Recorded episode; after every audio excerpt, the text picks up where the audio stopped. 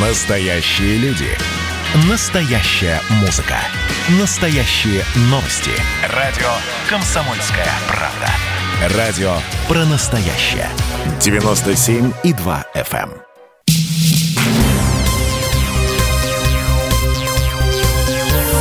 Темы дня.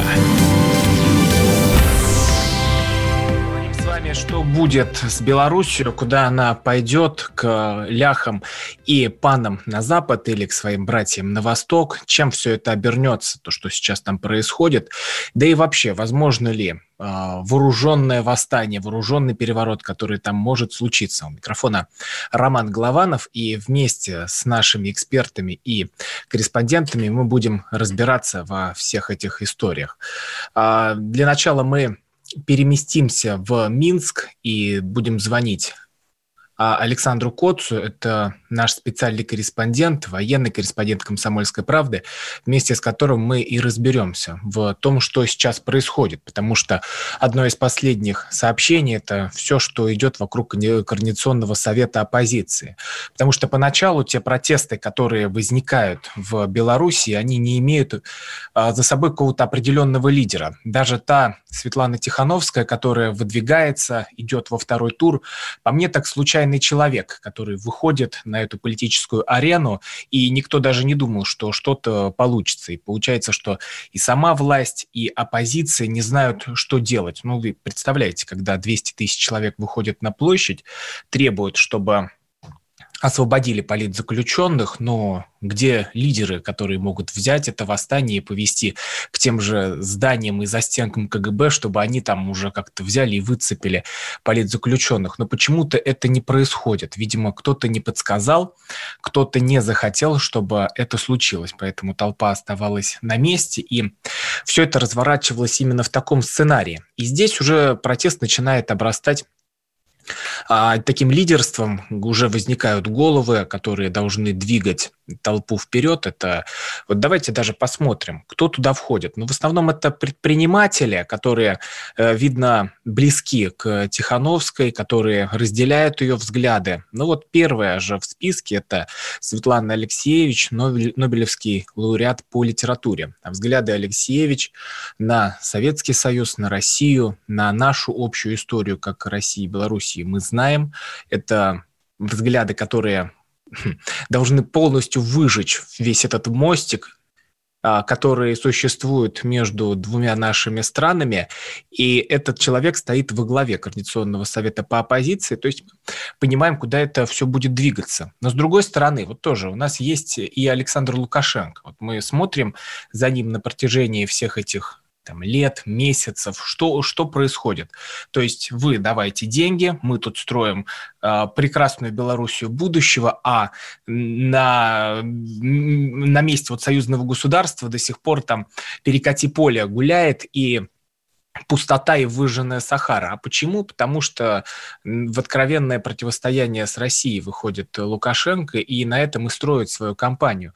Но в итоге-то что, когда 80% голосов нарисованы в э, итоговых бюллетенях. Ну, 80% люди тоже, конечно, обалдели, хотя некоторые эксперты и политологи говорили, что э, было желание нарисовать даже все 97%, потому что уж очень он обиделся на Сашу 3% и хотел доказать, что это не так. Ну, вот как тоже говорят некоторые эксперты, нарисуем не 80%, а нарисуем процентов 60%, то, может быть, как-то более мер, менее тихо и мирно все это удалось бы урегулировать. Не было бы такого прям уж противостояния и такого обозления.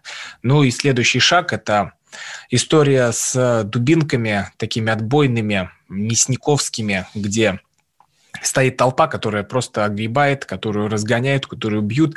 Но понятное дело, что э, толпа сама по себе – это тоже штука интересная. Если ее разобрать, то там, конечно, встречаешь людей идейных, которые туда собрались, видя всю эту несправедливость, которые не понимают, что будет дальше со страной, которые не знают, куда их поведет Лукашенко, которые, возможно, 26 лет, это ну, люди, которые родились, выросли при Лукашенко, не видели ничего другого, и тоже возникает вопрос, а есть ли какая-то понятная картина будущего? А что нас ждет дальше? А куда мы придем? И вот от этого непонимания, от того, что не видишь ну, какого-то момента развития, понимаешь, что здесь все зацементировано, забетонировано, то двигаться это особо и некуда. И единственное in there. В представлении человека, что вот эту цементную и бетонную стену надо взять и разрушить, разрушить бульдозером. Э, но кто становится главным провокатором всех этих протестов? Давайте мы вместе с Георгием Георгиевичем Бофтом, э, политологом, журналистом, экспертом радио «Комсомольская правда»,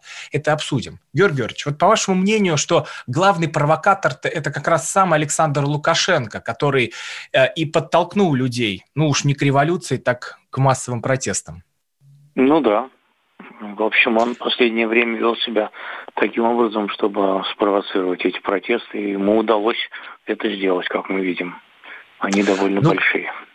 Вот мы с вами разговаривали, сейчас это материал готовится к публикации, где э, мы говорим, что нет таких явных лидеров оппозиции. А вот этот координационный совет, который э, выдвигает сторонница Тихановской, э, он может уже стать таким лидером, который поведет всю толпу, который будет направлять протестующих? Он попытается это сделать, конечно.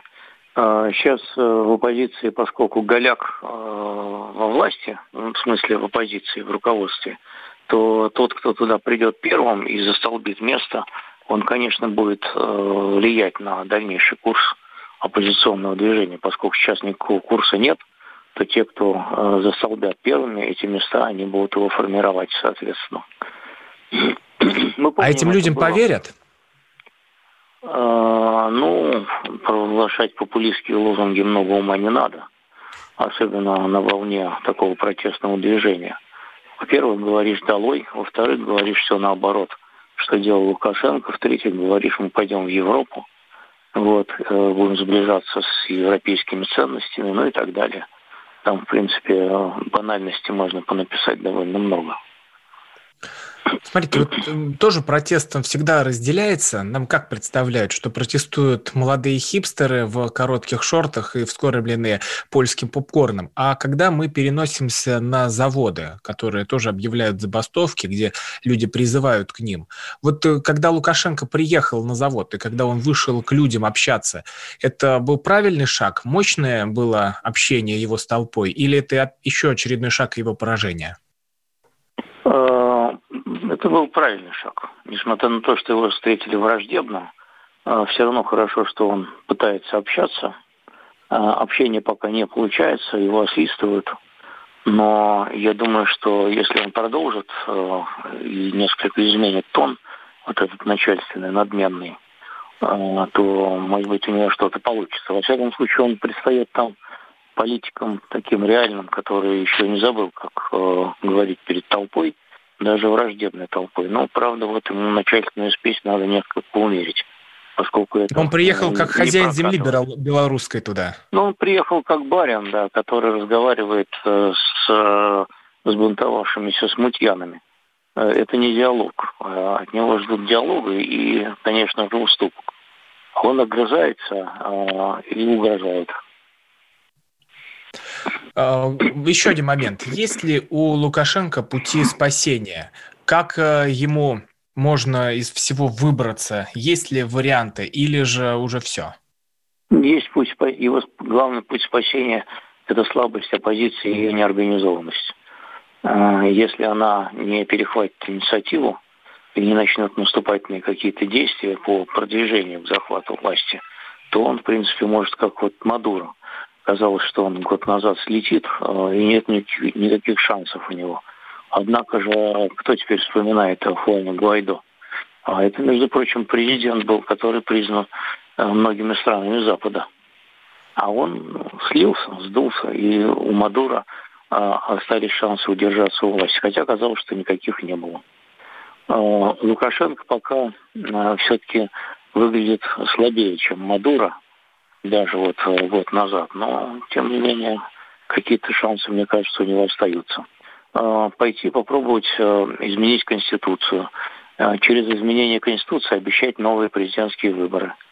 Изменить конфигурацию власти, допустить каких-то умеренных оппозиционеров в парламент, провести парламентские выборы, прежде чем президентские. Ну и так далее. В общем, надо бороться. А, если он будет продолжать бороться, то у него шансы еще имеются. Вот нам пишут, что Лукашенко упустил молодежь, а, и всего там, я так понимаю, 10% с ним. Ну, это не, всем, не совсем... Э, вы напишите сообщение э, по-русски. Но самое главное, молодежь он сможет вообще на свою сторону перетянуть? Это тоже большая сила реактивная для протеста.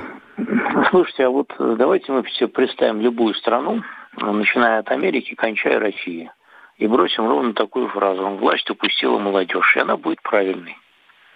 Молодежь всегда против власти она всегда настроена а, революционно, критически, она всегда хочет каких-то перемен, которых ей недостаточно от действующей власти. Во всех странах ровно то же самое. Поэтому говорить, что кто-то упустил молодежь, это, в общем, такой трюизм. Ну, упустил.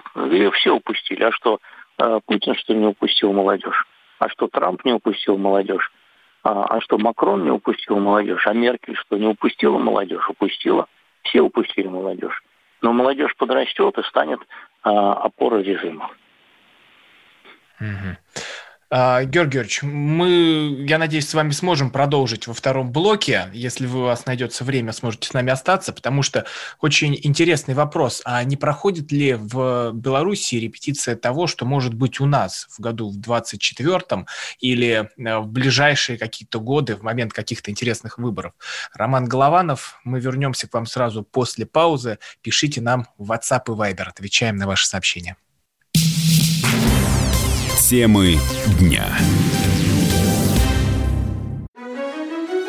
Георгий Бофт. Политолог, журналист, магистр Колумбийского университета, обладатель премии «Золотое перо России» и ведущий радио «Комсомольская правда». Авторскую программу Георгия Георгиевича «Бофт знает». Слушайте каждый четверг в 17.00 по московскому времени. А что такое деньги по сравнению с большой геополитикой? Мы денег тут не считаем.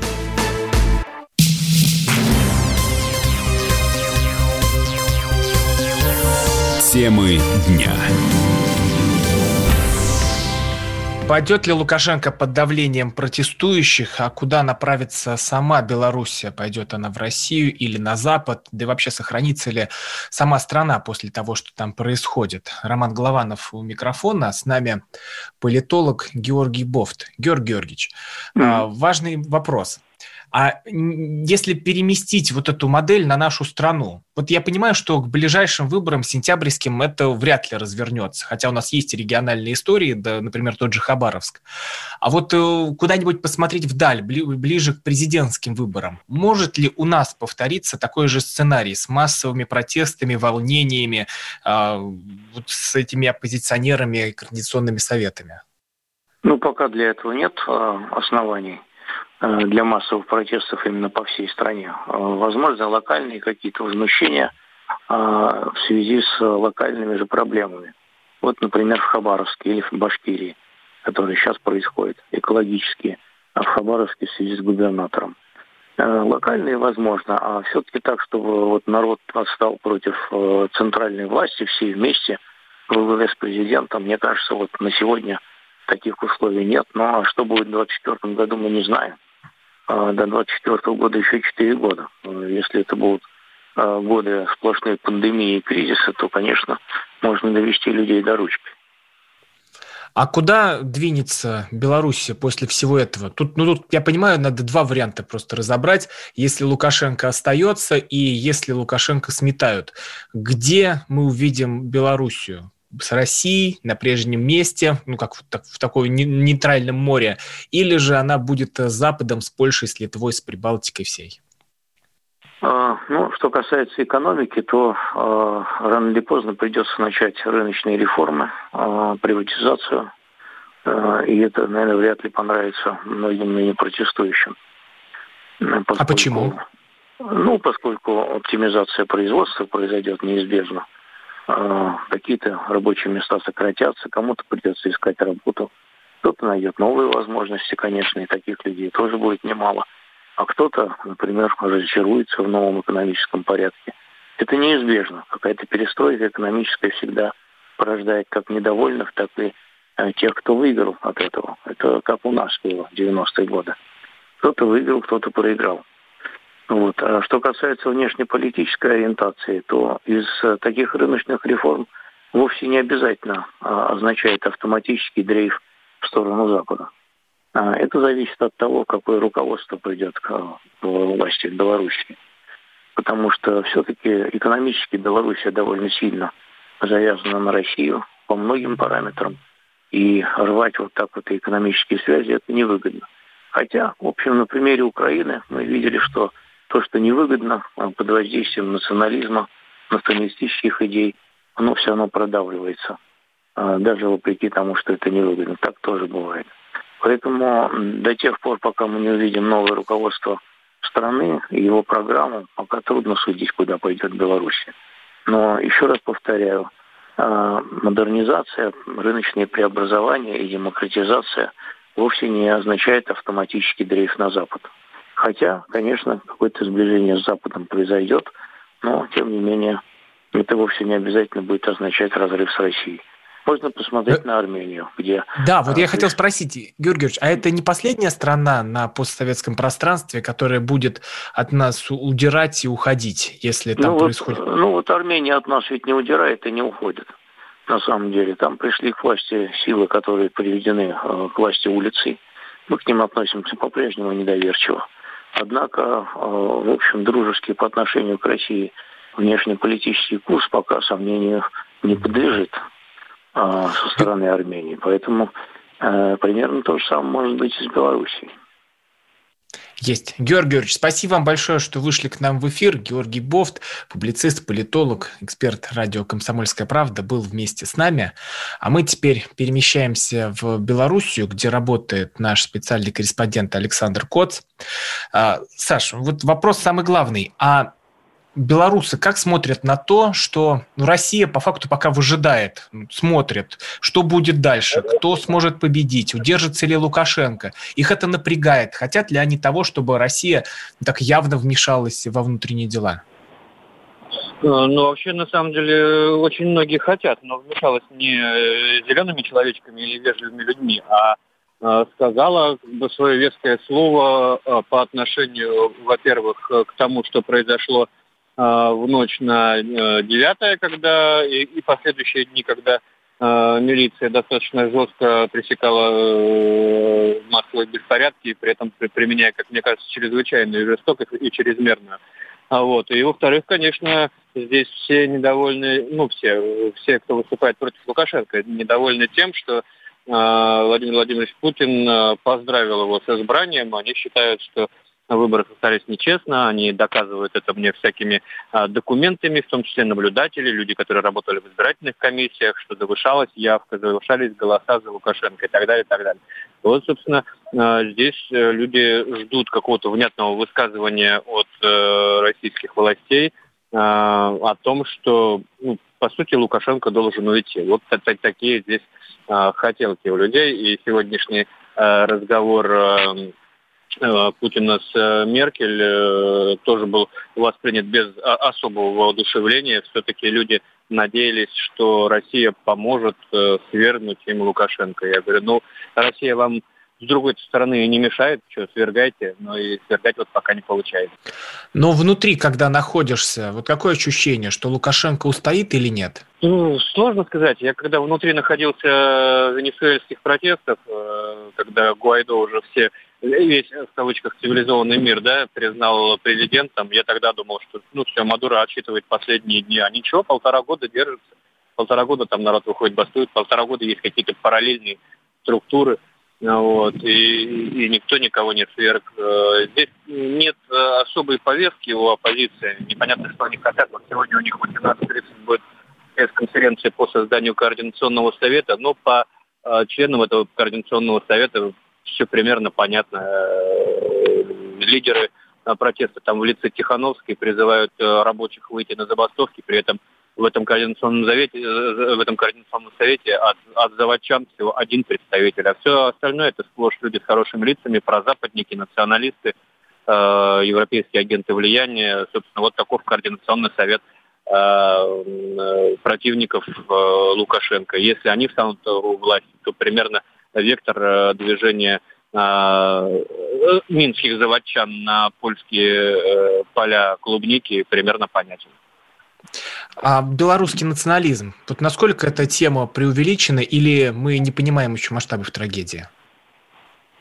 Он не такой, как украинский. Он более гомеопатический, что ли.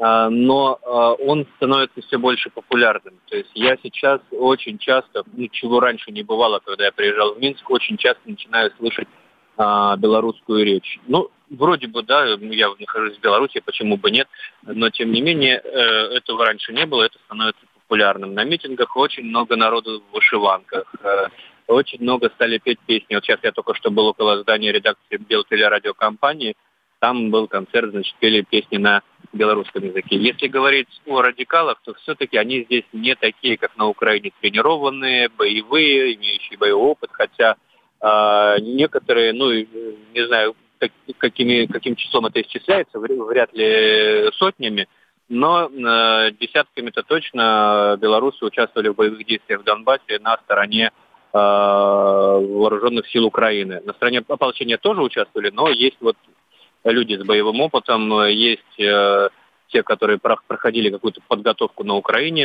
э, в лагерях по грантам НКОшным. Вот. Но, повторюсь, не, не, не, не настолько организованное это движение не настолько э, радикальное. Хотя, ну, наверняка какие-то там подготовленные боевики есть. Мы это видели на кадрах, обнародованных Следственным комитетом Беларуси, когда э, под угрозой предмета, похожего на пистолет, э, выкинули водителя грузовика и грузовиком перекрыли дорогу. Это, это не, не просто футбольный фанат, это человек э, как бы с подготовкой, и сколько таких людей э, ну, сказать сложно. Я не вижу, чтобы националисты как-то особо выделялись вот в общей массе протестующих, особенно на воскресном митинге, они точно не выделялись. Я, не, я допускаю, что они на этом воскресном митинге и не были, потому что им это не интересно, а им интересно именно ночные столкновения, потому что вот я сравнивал лица даже просто по фотографиям, по своим, которые я делаю днем и которые я делал ночью. Это совершенно разные люди, совершенно разные лица. Вот, э, вот так вот примерно. Масштаб фейков, дезинформации внутри самой Беларуси, он велик или нет? Потому что уже многие повелись на ту женщину, которой там угрожали изнасилованием, потом выяснилось, что, оказывается, она провокатор.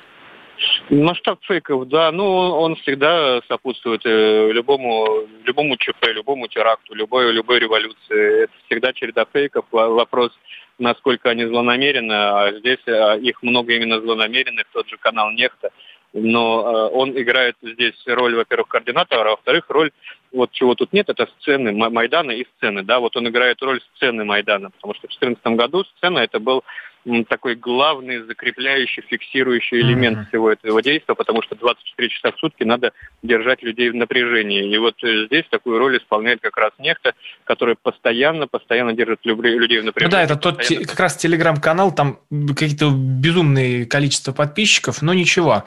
Будем следить и разбираться, где правда, а где ложь. Александр Кот, специальный корреспондент «Комсомольской правды». Переходите на телеграм-канал Кот News и Роман Голованов, телеграм-канал Голованов. Вернемся к вам сразу после новостей. Темы дня. Как дела, Россия? Ватсап-страна! Это то, что обсуждается и то, что волнует. Это ваши сообщения в прямом эфире, в том числе и голосовые. Каждый будний день с 11 до 15 часов с Михаилом Антоновым. Эфир открыт для всех. Включайтесь. Радио «Комсомольская правда». Радио про настоящее.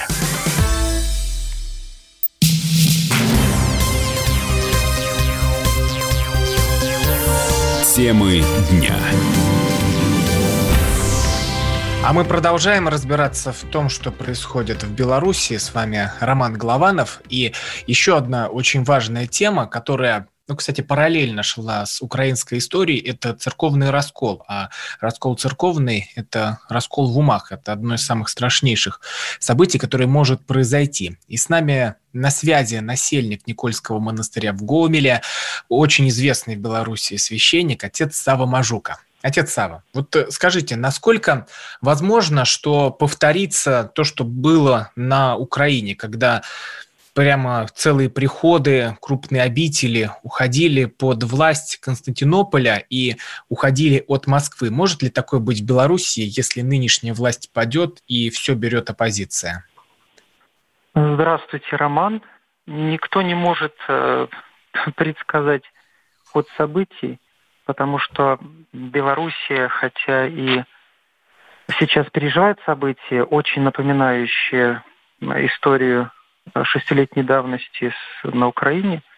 А, тем не менее, это особая страна с особым, а, что ли, ментальным климатом и настроениями. Поэтому предсказать э, точно вряд ли кто-нибудь возьмется. Но предпосылки такие есть. И, а, к сожалению, даже предпосылки созданы в каноническом поле, насколько я понимаю, Константинопольским патриархатом – который э, объявил эту территорию еще несколько лет назад территорией э, своего влияния. И в прошлом году, насколько мне известно, проводилась даже конференция в Чернигове, где обсуждалась судьба белорусского экзархата, Константинопольского патриархата. Даже есть рукоположенные, рукоположенные епископы, есть определенная стратегия – развития этого экзархата. И кроме того, даже в программе э, оппозиционной партии, э, которая вот э, была озвучена совсем недавно, есть, есть такой пункт о том, чтобы бороться, бороться с основными узлами влияния русского мира в Беларуси – это русский язык и русская православная церковь. Конечно, такое может быть. И кроме того, опасность существует э, в связи с тем, что э, среди белорусского духовенства немало людей, я бы сказал, что, наверное, может быть даже треть, особенно в западных епархиях, э, священников, которые готовы перейти в Константинопольский патриархат, если будет такая возможность. К сожалению, такие настроения есть. Это факт. С этим надо отец Сава, вот, находясь внутри, вот я напомню, кто только подключился, что отец Сава живет в Гомеле. А, внутри находясь, вам не страшно, что будет дальше со страной? Какое настроение у людей? Ну, волнение, страх, ужас, непонимание будущего. Что происходит вообще? Люди очень напуганы, это правда. Во-первых, напуганы э, той жестокостью, которую, мы которую увидели благодаря э, благодаря трансляции и фотографиям, и записи с телефоном, свидетельством э, людей, которые оказались э, вот э, в среди протестующих схваченными и так далее. Это эти вещи, которые нужно тщательно изучать и давать им оценку в правовом поле, конечно же. А с другой стороны, люди, напуганы, напуганы обыватели. То есть люди, которые как-то как не сильно вовлечены в политический процесс – потому что на может разрушиться та спокойная жизнь, размеренная и предсказуемая, к которой мы все в Беларуси привыкли. И это, это факт, который, который, знаете, очень пугает. Очень Вас, пугает. Кстати... Тем более, что мы, мы видим, э, что произошло на Украине. То есть э, благородным порывом людей, возмущенных коррупцией, воспользовались э, циничные политики – да, люди добились изгнания коррупционера Януковича, но ему на смену пришли не менее циничные э, люди, которые не наладили правосудие, не, не привели Украину к, к лучшей жизни. К сожалению, это правда, это факт. Тут э, я говорю это не, не как политик или приверженец какой-то партии, это для меня вообще совершенно далеко. Я, я обыватель, и я вижу объективные вещи какие-то. Ну, это, конечно, людей пугает. Пугает очень. Да, а вы, рас, вы рассказывали... Вы рассказывали в ролике, вы записали видеообращение, после которого да. началась такая интересная травля, о которой мы тоже еще поговорим, что ваши ученики, выпускники и прихожане находятся с двух сторон. Как с одной стороны среди силовиков, так и с другой стороны среди протестующих. Это вот ребята молодые, и вы говорите, пощадите детей. Так кто эти люди, кто столкнулись друг с другом? Чья кровь на асфальте на Минском?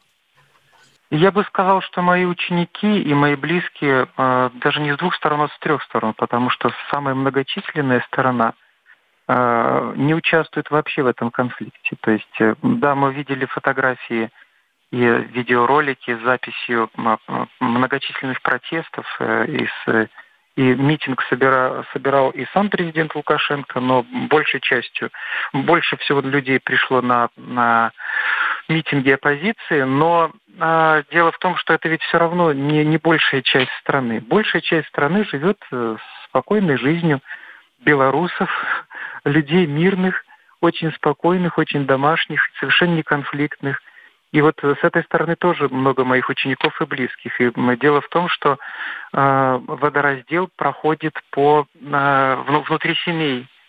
Э, у меня среди моих друзей немало э, семей, которые, э, которые просто вот пришли в, в состояние конфликта. Вот у меня мои приятели, мама не разговаривает с, с дочерью папа перестал общаться с сыном. Э, ну, то есть э, вот, э, вот, вот где-то граница проходит. Мы можем, это уже гражданская говорить... война, брат на брата. Нет, это еще не гражданская война, но если раскачивать ситуацию, мы к этому придем. И есть, есть разработанные технологии, это тоже объективный факт можно людей э, стравить, потому что мы сейчас люди, которые живут уже несколько поколений э, в, в, внутри э, картинки кинематографа и телевизора, мы мыслим вот мы мыслим прямоугольник, мы мыслим картинкой, и она очень часто подавляет рассудок, здравый смысл. Э, вот мой мой брат служит в в деревне, и он рассказывал, что к нему на службу на праздник Маковей вдруг пришло, пришло неслыханное количество людей, потому что деревня белорусская, например, напугана выступлениями оппозиции, потому что там большая часть, например, голосовала за Лукашенко. Правильно это, неправильно. Дело, не, дело не, вообще не, не в том, какая у кого позиция, а в, в том, что, чтобы не допустить гражданской войны. Потому что э, я вижу, как, какие манипуляции происходят в средствах массовой информации. Например, мы уже привыкли к тому, что Лукашенко – это диктатор, тиран, а, а сейчас начали говорить на ОМОН и белорусских милиционеров, гестапо, мусора, вертуха и прочие такие вещи, которые позволяют нам, разрешают нам этих людей не только ненавидеть, но еще и разрешают, может быть, другие более жесткие вещи. Вот на, в телеграм-канале есть, есть канал «Каратель Беларуси», э, куда выкладывают фотографии правоохранителей, участковых, милиционеров, их детей – я сам заходил проверять, э, вот, э, существует ли этот канал, потому что узнал, что у нас, например, в Гомеле э, во время митингов некоторые активисты фотографируют милиционеров фотографируют э, правоохранителей и посылают эти фотографии вот на, на этот канал. Вы говорили, причем, вычисляют вот, даже, когда ребенка из детского сада а, забирают. Причем, да, я, я вот сам читал. Жена очень подробно говорят. Вот в этом э, детском саду, там, э, в этот детский сад ходит его ребенок. Жена забирает во столько-то ребенка давайте встретим. И дальше нецензурно э, называют и жену, и ребенка, и этого офицера. То есть это призыв к разжиганию. Я и понимаю, что это провокация, потому что нормальный человек таких вещей делать не будет. И, но э, это уже шаг к тому, чтобы устроить гражданское противостояние. И христианская позиция тут может быть только одной. То есть мы должны ну, не, забывать, не, не, не разучиться видеть в нашем оппоненте человека. Это очень важно. И я в своем ролике говорил о том, что с одной стороны стоят мои ученики, а, которые а, а, учатся в университете, у них очень такая продвинутая позиция, они хотят справедливости, их порыв благороден, я его разделяю, потому что мне очень нравится наша молодежь, они, они необыкновенные, и это чувство правды, оно вызывает восхищение. Но с другой стороны, тоже стоит мой студент, бывший мой ученик, который сейчас является курсантом, ему тоже 20 лет, но он на службе. Он давал присягу, и сейчас он держит этот щит или э, сдерживает толпу. Но этих ребят стравливают, натравливают друг на друга, и это факты. Вот мне друзья работают в Минске в больнице, в одной палате лежат протестующие, в другой палате лежат ОМОНовцы с, с поломанными ногами, с, есть, есть, есть, есть уже пострадавшие среди милиционеров, например, у которых переломан позвоночник. Вот э, протестующие, например, на автомобиле протаранил строй э, ОМОНовцев, э, и несколько человек попали в больницу. Один из них уже никогда не будет ходить. Это ведь ужасно. То есть людей как будто бы намеренно стравливают. И это очень плохо. И вот я хотел сказать еще про третью сторону, потому что я свой ролик... А у нас записал... остается меньше минуты, прям 30 секунд, отец Сава. Да, записал после того, как встретил на улице свою бывшую студентку, которая полчаса рыдала. Я ее успокаивал, э, пытался успокоить, потому что а, люди настолько впечатлены этим всем, этими картинками, этими призывами, разжиганием ненависти, что это, это просто невероятно. И сейчас самое главное – успокоиться, всем угомониться – Отец Сава, спасибо вам большое. У нас правда. подходит к концу время этого блока. Отец Сава Мажука из Гомеля, я Роман Голованов. Темы дня. Темы дня. Радио «Комсомольская правда» — это настоящая музыка. Я хочу быть с тобой. Напои меня водой твоей любви.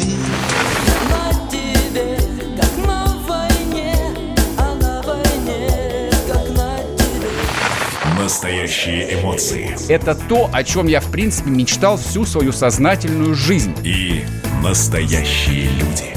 Мы ведь не просто вот придумали и пошли на полюс. Мы к этой цели своей, ну, лет 10 готовились, шли. Радио «Комсомольская правда». Живи настоящим.